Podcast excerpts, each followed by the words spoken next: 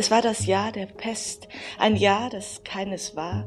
Die Flammen nur als Farbe stiegen auf, ein Negativbereich, vor dem die Spuren dieser Träume seltsam schwankten, und hungrig strich der schwarze Atem übers Land.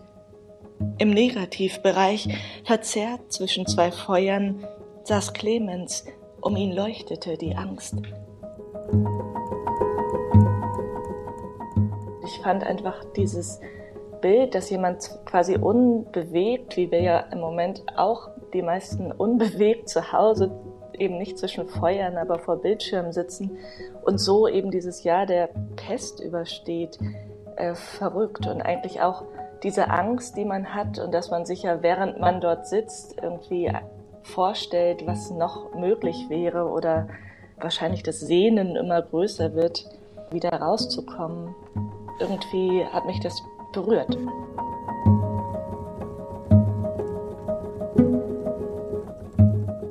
Das war die Dichterin Anja Kampmann, die in ihrem neuen Lyrikband nicht nur der Corona-Pandemie Poesie abtrotzt, sondern auch dem ganzen anderen Wahnsinn unserer Zeit. Ihre Texte handeln von geklonten Polopferden, gigantischen Frackingflächen und der Enge einer norddeutschen Provinzjugend. Anja Kampmann ist heute mein Gast für diese Folge von Weiter lesen und mitgebracht hat sie ihren neuen Gedichtband Der Hund ist immer hungrig, erschienen im Hansa Verlag. Dieser Lyrikband ist der zweite, den die 37 Jahre alte Autorin geschrieben hat. Anja Kampmann schreibt aber auch Romane. Ihr Debüt Wie hoch die Wasser steigen war, und das ist wirklich ungewöhnlich für eine Autorin aus Deutschland, 2020 für den National Book Award in den USA nominiert. Wie das kam, auch darüber werden wir heute reden. Aber erstmal willkommen Anja Kampmann am anderen Ende der Leitung in Leipzig. Hallo, guten Tag, freut mich. Und bei mir im Studio, frisch getestet auf der anderen Seite des großen Tisches, sitzt Thomas Geiger vom Literarischen Kolloquium Berlin, dem LCB, unserem Partner für diese Lesereihe. Hallo Thomas. Hallo Franziska, ich habe ganz heftig genießt beim Testen. Also ich bin ganz, fühle mich ganz frei. Und wir haben so ein Du-Sie durcheinander. Du bist mit Anja Kampmann per Du, weil ihr kennt euch schon sehr lange. Ne? So ist es. So wollen wir es auch heute halten. Frau Kampmann, als ich Ihr Buch ausgepackt habe, da wollte ich den Umschlag sofort ein bisschen streicheln. Äh, man sieht einen Mann und einen Hund. Es ist die Reproduktion eines Gemäldes, aber mit so einer Körnung, dass es fast wie plastisch, wie 3D wirkt. Was ist denn das für eine Abbildung? Das ist ein Fresko aus dem Papstpalast in Avignon und es ist eine Jagdszene, die hängt da in, in dem Hirschzimmer, heißt es. Und das ist ein Jäger mit einem Hund und man sieht noch so die Läufe von einem entfliehenden, wahrscheinlich Hirsch. Und es ist auch eine Anspielung an die Pestzeit gleichzeitig, habe ich dann im Anhang erfahren, wo das ein bisschen erklärt wird. Ja, es gibt eben diesen Papst Clemens VI., der sich ein Jahr lang in dem Palast eingeschlossen hat und zwischen zwei Feuern saß im Jahr der Pest. Und ähm, Forscher sagen eben, dass er dieses Jahr der Pest überstanden hat, weil ihn die Flöhe zwischen den Feuern nicht beißen konnten. Das habe ich nicht verstanden. Also er hat sich quasi einsperren lassen. Rundherum sind wahnsinnig viele Menschen gestorben und er hat zwischen zwei immer brennenden Feuern gesessen. Und weil die Pest ja durch Flöhe übertragen wurde, äh, sind die Flöhe, haben ihn wahrscheinlich zwischen diesen Feuern nicht gebissen. Ah, also quasi Feuer statt Atemmaske sozusagen. ja, vielleicht. Also auf jeden Fall hat es überstanden und vielleicht auch bei Feuer ja Rauch machen, dann vertreiben die natürlich Ungeziefer. Man weiß es nicht. Okay. Das Buch beginnt ja mit einem Gedicht, in dem auch die Pest vorkommt. Lassen Sie uns doch mal mit dem Gedicht beginnen, was am Anfang vom Buch auch steht. Ja.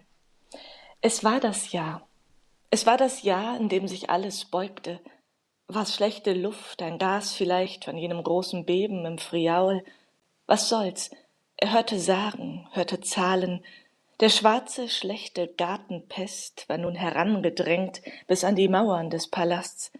Und es war Sommer, heiß, und Clemens saß zwischen zwei Feuern. Er blieb, er ließ sich bringen Holz und Wein und saß zwischen zwei Feuern, in manchen Nächten stahl er sich hinein. Sah alle Jagd und sah den Hunger an den Wänden, Hunde, Falken, Hirschjagd, Kritzeleien. Es war das Jahr der Pest, ein Jahr, das keines war. Die Flammen nur als Farbe stiegen auf, ein Negativbereich, vor dem die Spuren dieser Träume seltsam schwankten, und hungrig strich der schwarze Atem übers Land. Im Negativbereich, verzerrt zwischen zwei Feuern, saß Clemens, um ihn leuchtete die Angst. Gib mir ein Bild, gib mir die hohen Wände, gib mir ein Spiel, gib mir die Jagd und jenen dunklen Wald, in dem sich unergründlich suchen lässt der Weg, und der vorangeht, kennt die Spur, und der vorangeht, kennt das Schicksalslied der Wünsche, das ich sang. Jetzt habe ich natürlich sofort in diesem Pestgedicht ein Corona-Gedicht gelesen. Ich weiß nicht, Thomas, ging es dir auch so? Ja, das ging mir auch so und ich glaube, das lässt sich auch gar nicht vermeiden. In dieser Hab-Acht-Stellung, wo wir im Moment alle durch die Welt laufen und äh, äh, im Regelfall das erste Mal mit einer Pandemie, ja mit einer tödlichen Seuche konfrontiert sind in unserem Lebensalter, da lässt sich das wirklich nicht wegschieben und wegdiskutieren. Und Anja, das würde mich auch tatsächlich interessieren. Wie bist du denn auf den Clemens gekommen? Also das ist, das liegt ja nicht nahe. Das ist ja, das ist ja das Schöne an der Lyrik, dass man das Disparateste zusammenbringen kann und das passt dann doch und fügt sich wie ein Puzzle oder wie ein Legostein. Ja, ja, das war tatsächlich, ich habe über diese Geschichte gelesen in einem völlig anderen Zusammenhang.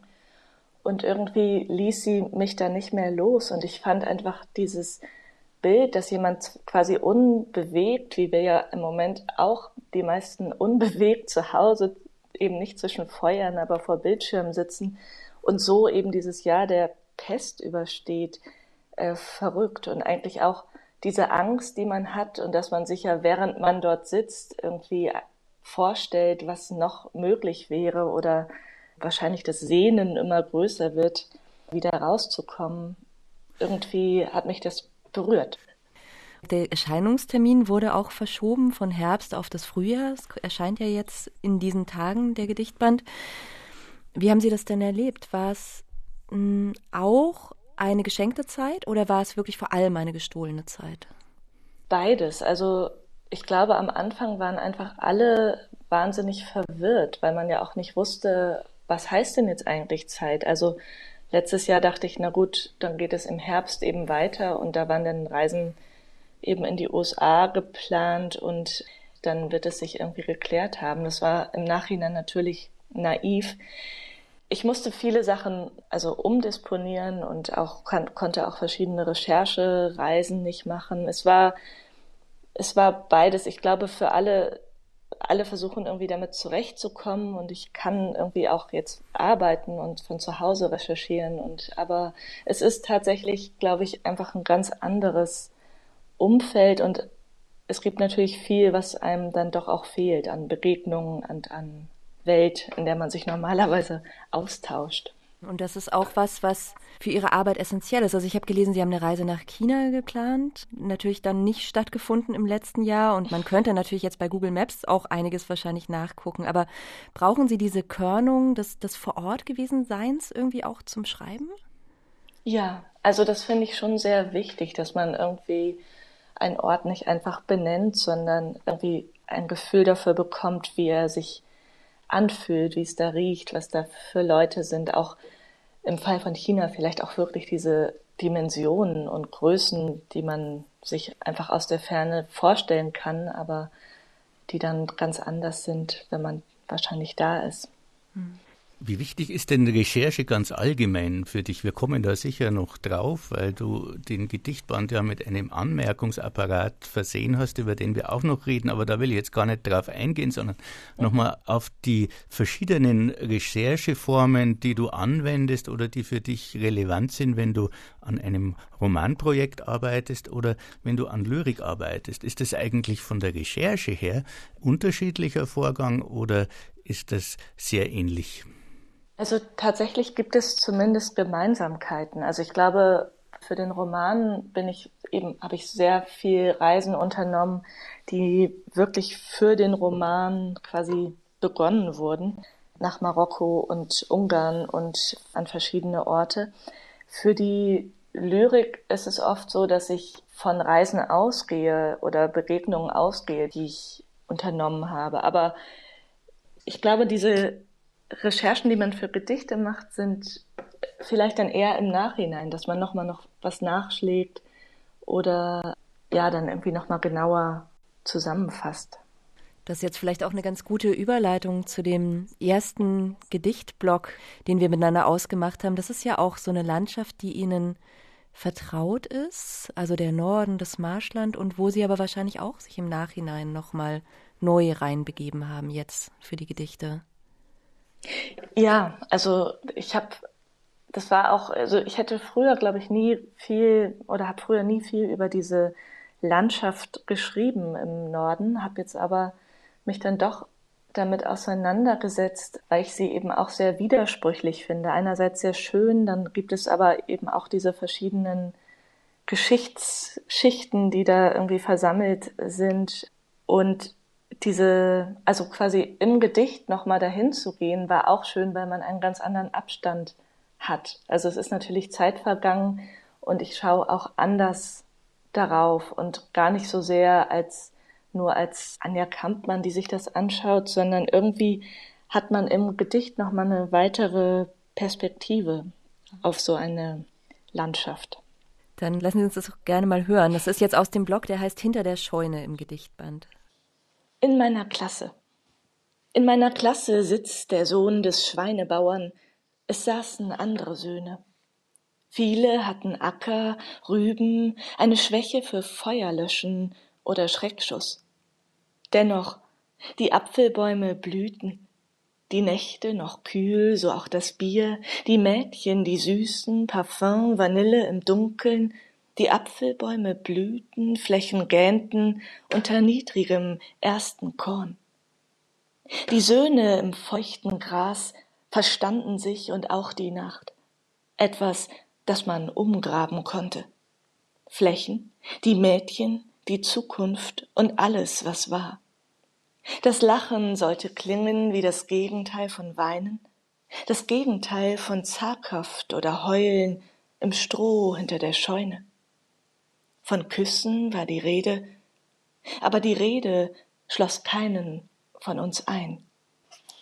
Und zu diesem äh, Niedersachsen oder dieser Marsch, in der im ersten Teil viel die Rede ist, gibt es natürlich auch die Geschichte und die Vergangenheit, die auch nicht aufgearbeitet wurde, ähm, die zum Zweiten Weltkrieg gehört. Und ein prominentes Beispiel ist Karl Kaufmann, der der Reichsstatthalter von Hamburg war und ähm, so ein großes Rotwildgatter noch mit Zwangsarbeitern hat umzäunen lassen, der aber in jedem Fall Zeit seines Lebens das Bild des guten Gauleiters irgendwie verkörpert hat.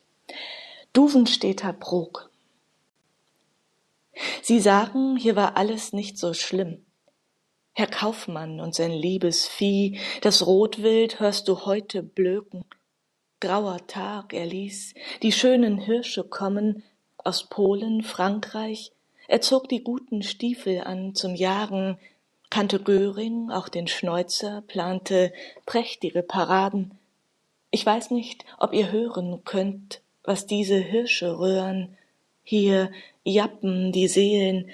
Es war so lange nichts zu hören, weil alle gehen mussten und keiner war mehr wert und wert war was genau, ich frag ja nur, denn keiner konnte bleiben. Der Reichsstatthalter, Arschloch vor dem Herrn, karrt für den Park das Wild heran, und noch als Bomben fallen kriegt das Vieh die Notrationen für Stillende, den Hafer blank. Er starb mit über sechzig Jahren am Elbdeich ohne Not, war ja auch alles nicht so schlimm und schaut das Rotwild prächtig, wie es sich vermehrt.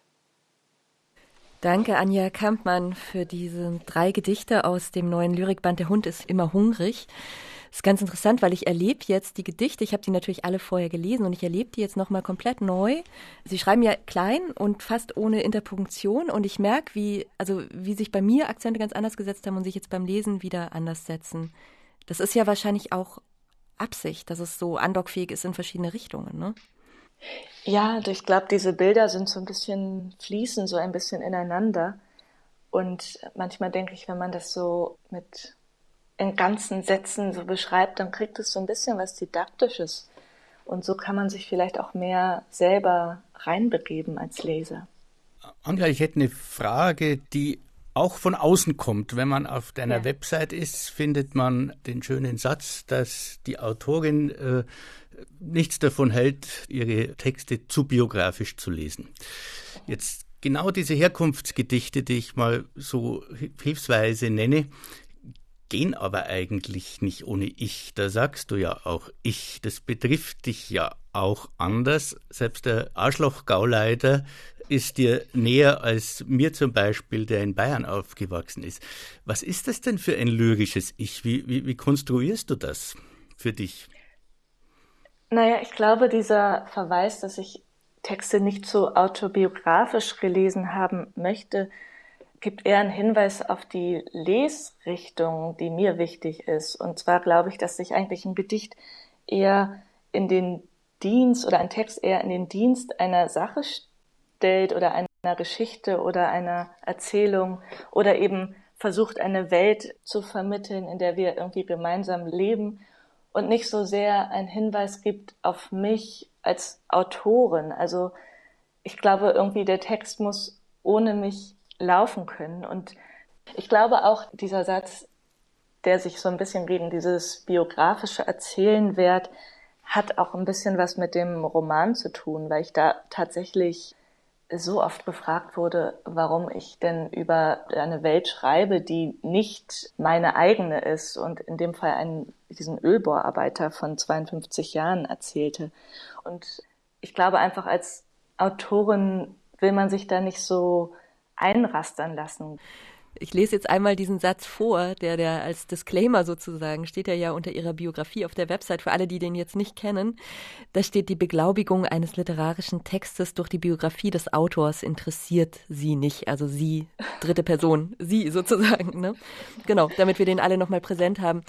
Und was ich interessant fand, also diese Geschichte mit der Ölbohrplattform, da gab es ja wirklich mhm. viel in den Rezensionen immer dieses so krass, wie kommt die da drauf? Irgendwie jung, hat in Leipzig Literatur studiert, wieso schreiben die nicht über sich, was so die Erwartungshaltung war? Mhm. Und jetzt ist er ja eben in den USA übersetzt worden, ist dann für den National Book Award nominiert gewesen, also viel Aufmerksamkeit.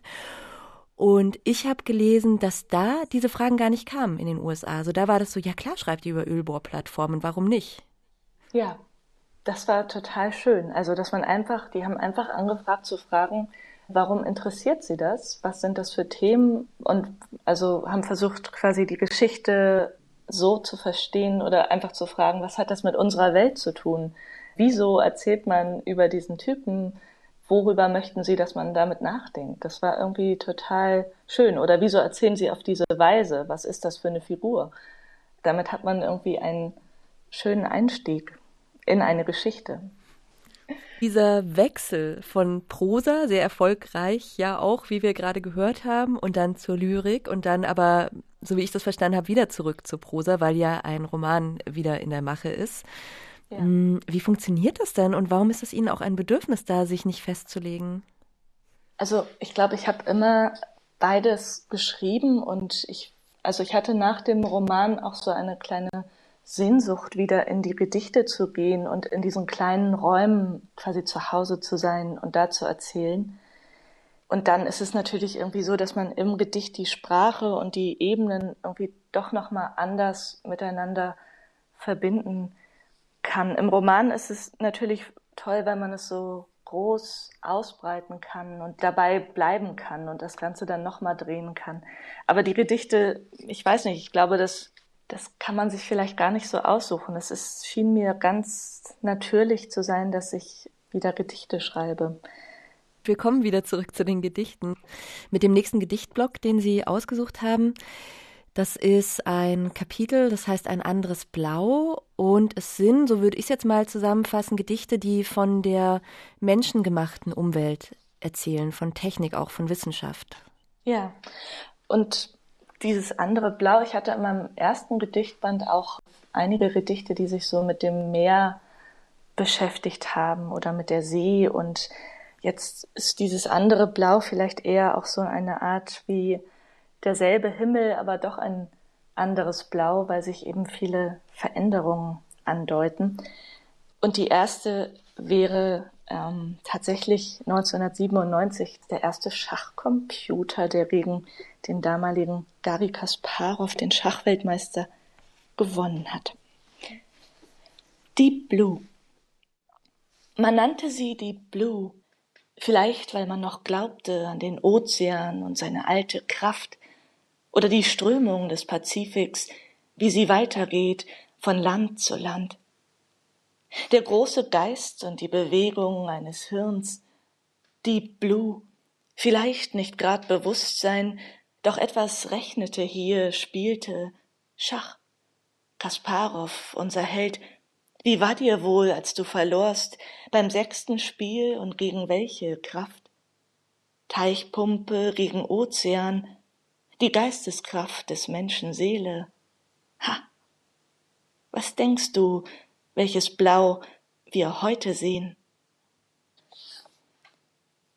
Und dann, dann gibt es im nächsten Gedicht ein paar Polo-Pferde, die ich mir nicht ausdenken musste. Und das ist vielleicht auch das Erstaunliche daran, dass 2016 ein Team von komplett geklonten Pferden eins der wichtigsten Polo-Turniere der Welt gewonnen hat, weil in dem Verband es irgendwie erlaubt ist und auch inzwischen ein Riesenmarkt ist, diese Pferde zu klonen. Und das allererste Pferd, das geklont wurde, hieß Eikenkura. An Eikenkura. Eins. Du wirst besessen immer noch. Und ob du weißt, was dir geschah, die Frage nach dem Rand, aus dem man kommt.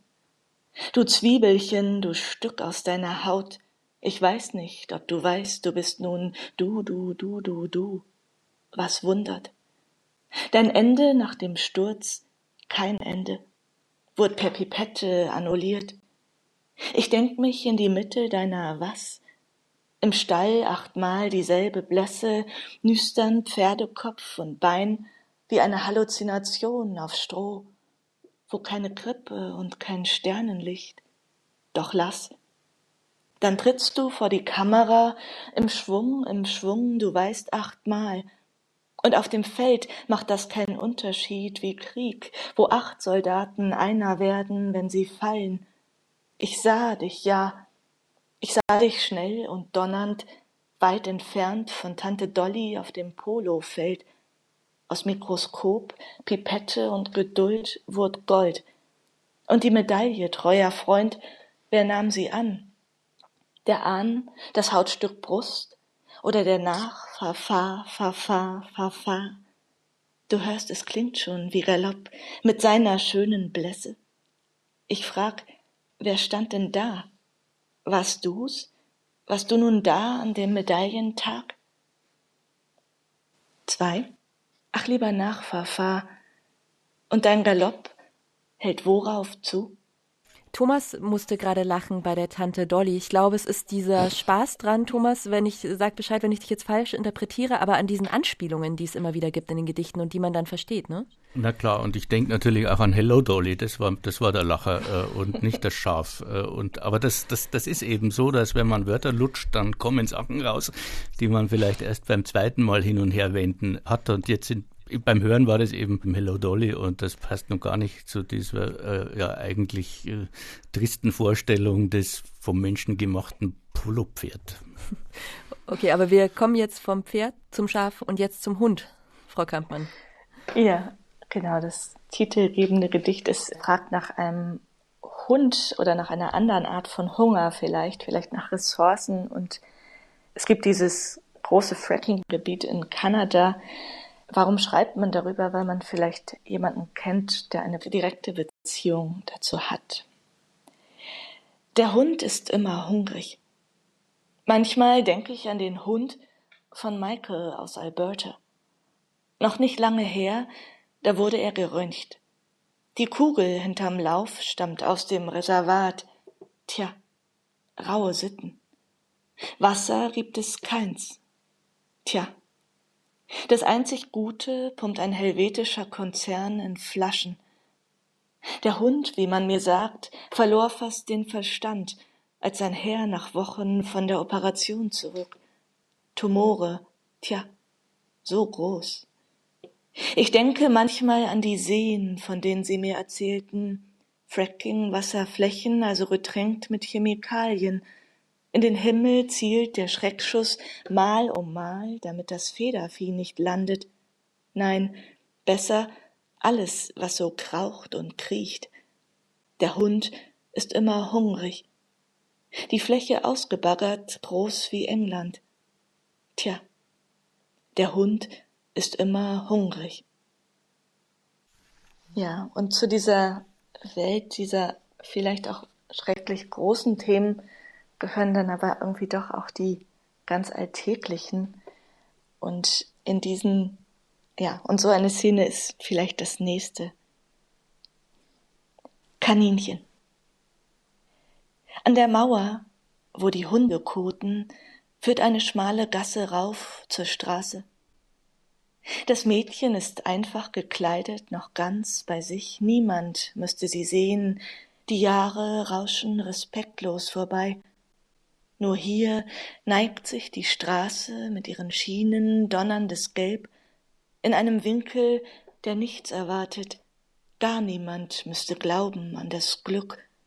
Gäbe es nicht das Mädchen mit beiden Armen, mit einem Blick, der nun vielleicht das erste Mal aufsieht, unweit vom Bäcker, Blumenladen, Bestattungsinstitut, ein Blick, der standhält und in ihren Armen ein schwarzes, großes und ängstliches, in ihren Armen ein zitterndes, schwarzes Kaninchen. Sie hält es vor der Brust, wartet, steht und kann nicht, will nicht weiter die Straße queren, nur das Kaninchen halten, einen Moment noch, nur noch, nicht weiter. Ja, die stehen wirklich als Kontraste nebeneinander, diese Gedichte, also das Kaninchen auf dem Arm und dann die riesengroße Frackingfläche, so groß wie England, und haben aber ja doch als verbindenden Faktor die Natur als Thema. Also Birte Mühlhoff hat gerade in der SZ eine Kritik geschrieben von dem Gedichtband und hat da geschrieben Naturdichtung für die Gegenwart über eine Natur, die von den Aktivitäten des Menschen durchdrungen ist. Ist das eine Definition, mit der Sie leben können? Ich würde vielleicht sagen, dass es, wenn man Naturgedichte schreibt, man einfach im Moment nicht also man kann nicht so richtig darum herumkommen zu fragen, was ist denn heute Natur? Und ich beziehe mich auch so ein bisschen auf Roger Willemsen, der in einem Essay mal gefragt hat, was man sagen würde, wenn man fragt, wer wir mal waren. Und das finde ich eine interessante Perspektive, wenn man zurückblicken würde und dann fragen würde, was war denn damals? Dann würde man natürlich diese kleinen Szenen haben und das Alltägliche, aber man würde vielleicht auch sagen, hey, das war doch diese verrückte Zeit, in der die Leute angefangen haben, ihre Pferde zu klonen und zu reiten und in der man sich begeistert mit seinen geklonten Haustieren fotografieren lassen hat. Und hey, war das nicht auch die Zeit, in der man angefangen hat, an Menschen rumzuschnibbeln und die DNA zu verändern? Das sind vielleicht dann, wenn man diesen Standpunkt wechselt, Fragen, die einem dann kommen würden. Und ich glaube, das hat mich daran so ein bisschen fasziniert. Hm, eben, weil es ist ja schon auch eine hörbare, also eine Faszination für diese Machbarkeit und diesen Aufbruch und eben nicht so eine reine, plumpe Kritik an diesen Eingriffen.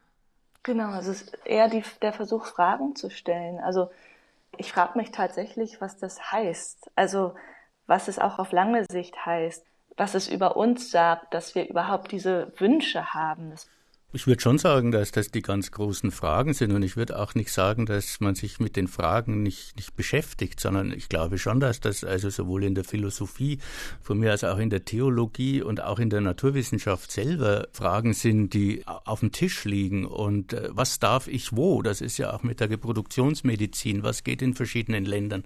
Das sind alles offene Fragen, die an die Wurzel des Menschseins gehen und äh, ich wollte nochmal zurückkommen auf dein titelgebendes Gedicht da habe ich ja lange dran rumgekaut, offen gestanden, weil man, man nimmt ja nicht einen Titel von einem Gedicht zufällig und stellt es so raus. Und dann kam ich irgendwann drauf, dass der Hund ja auch ein doppeldeutiges Wesen ist. Der Hund ist ja auch ein, eine Lore im Bergbau und das ist dann sozusagen der, der Weg zum Freckinggelände und es ist der Weg zur Öl, zur Ölinsel. Und dann hatte ich auch mit dem, der Hund ist immer hungrig, dass ich auch, da habe ich auch rumgegoogelt, ob das ein Sprichwort sein könnte ist es offenbar nicht, sondern äh, Hundebesitzer sind nur besorgt, dass ihre Hunde ständig essen wollen. Aber als ich, als ich, als ich diese Lore vor mir hatte, ich komme, wie gesagt, aus einer Bergmannstadt, dann hat sich für mich alles geklärt. Also wir, nämlich die Menschen, die Menschheit ist total energiehungrig und geht über Leichen und macht das in, nicht etwa im Trump-USA, sondern es macht eigentlich in dem so netten Kanada, das wir eigentlich immer als die sozialdemokratische Variante von Nordamerika sehen und dann sagen, ja, siehst du, so geht's auch. Ja, ich finde es schön, dass du den Grubenhund quasi gefunden hast. In dem Roman gibt es auch sowas, wo es dann irgendwie heißt, der Grubenhund mit seinem stählernen Fell. Und ja, also das war für mich irgendwie wichtig. Ich finde es ja tatsächlich auch immer die Frage, wie viel kann so ein Gedicht tragen, wie viel mutet man ihm zu. Und ich habe es einfach mal versucht, eben auch in dem Ton dann nicht den großen Zeigefinger zu heben, sondern einfach diese Zusammenhänge mal herzustellen. Und vielleicht auch deswegen äh, teilweise so ein paar Anmerkungen hinten im Band, ähm, weil ich einfach dachte, also wenn ich mir das Polopferd ausgedacht hätte, dann müsste das niemand wissen. Aber da ich das nicht gemacht habe, dachte ich, die sind so viel am Googeln, alle miteinander. Und bevor jetzt die Leute anfangen, erst diese Namen einzugeben, und dann irgendwie in Minute zehn auf irgendwelche Fotos von Klonpferden zu kommen, dachte ich, was ein Buch kann, ist ja eben diese Sachen auch kurz bündeln und irgendwie soll man, finde ich, auch ein, gerade ein Gedichtband überall lesen können, auch ohne Netz. Und deswegen, bevor man sich dann wahnsinnig viele Rätselfragen stellt, habe ich einfach ein paar Informationen gegeben. Ja, das fand ich auch interessant und der, Hinweis aufs Googeln. Also man liest Gedichte heute tatsächlich anders als vor 30 Jahren, wo man Wörterbücher äh, studierte und dann bei Celan guckte man, was hatte der für Wörterbücher in der Bibliothek und dann rausbekam, woher er seine Wörter hatte, die uns fremd vorkamen. Und das wird heute einfach tatsächlich auch beim Studieren von Gedichten gegoogelt, so wie du wahrscheinlich auch googelst, wenn du recherchierst. Das macht schon was mit uns und mit den Gedichten. Der Hund fiel mir übrigens in der Badewanne ein. Ah. und dann gibt es am Ende nochmal, ja, so Beziehungsgedichte ist so ein bisschen so ein platter, abtörnender Name dafür, aber Gedichte zu Themen, die uns allen einfach sehr, sehr nahe sind. Also es gibt äh, auf jeden Fall viele Figuren auch, die, die so durch diese Gedichte geistern und viele davon sind irgendwie so auch ein bisschen am Rand der Gesellschaft oder wohnen in irgendwelchen Iglus am Stadtrand. Also es sind einfach auch viele Begegnungen mit eigentlich sehr verletzlichen Figuren vielleicht. Und die fließen so ein bisschen zusammen in diesem, in diesem letzten Gedicht, ein Liebesgedicht, was ja sehr viel länger ist als die anderen. Da gehen sie sozusagen nochmal so entlang an diesen ganzen Figuren. Ja. Ich schreibe ein Liebesgedicht, während die Chinesen auf dem Mond landen, während man mit der Genschere CRISPR die Anfälligkeit der Menschen für Krankheiten verändert. Liebesbriefe, die das Einzige sind, während der Regen in Schnee übergeht auf blassen Wiesen, die ohne Antwort sind. Durchsichtig spannen sich die Schnüre der Angler, über Nacht wird ein Flussbett ausgehoben, Sand von den Stränden gefahren, Tonnen von Sand. Vor Englands Küste die Orca-Wale sind seit 25 Jahren ohne Kalb No One Knows Why in diesem Meer blauer als blau. Immer den Sandträumen ein Liebesgedicht. Entfernungen, die ich durchmesse, Salzstangen auf einer Hotelbar, der Schal, den eine Verkäuferin dir umlegt, als wäre da eine neue Zartheit erwacht. Wolken, die sich vor dem Glas des Zuges beschreiben lassen, hell und Schatten, die Suche nach einer Kontur. Während der Arzt still die Tür hinter sich schließt, während die Antwort immer gut ist. Ich schreibe ein Liebesgedicht und es gibt kein Außen zu diesem Gedicht. Uns gibt es in den Berührungen, die am weitesten entfernt sind von den Straßen, in Häusern, die an diesen Straßen stehen. Ich finde das letzte Gedicht wirklich sehr schön, weil es nochmal eine neue Facette von den Möglichkeiten der Tonlagen bei Anja Kampmann bietet. Das ist ein wirklich schönes Gedicht. Und dem kann man ja dann eigentlich gar nichts mehr hinzufügen. Danke Thomas Geiger vom Literarischen Kolloquium und natürlich vielen Dank Anja Kampmann. Danke. Hat mich gefreut.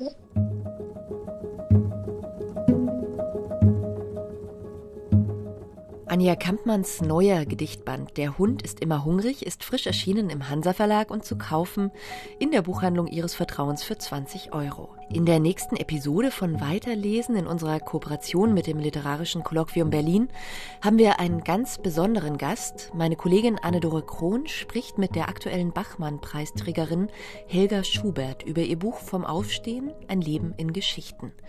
Alle früheren Ausgaben von Weiterlesen finden Sie in der ARD Audiothek und auf Apple Podcasts, wo Sie unsere Lesebühnenreihe auch abonnieren können. Mein Name ist Franziska Walser. Tschüss, bis zum nächsten Mal.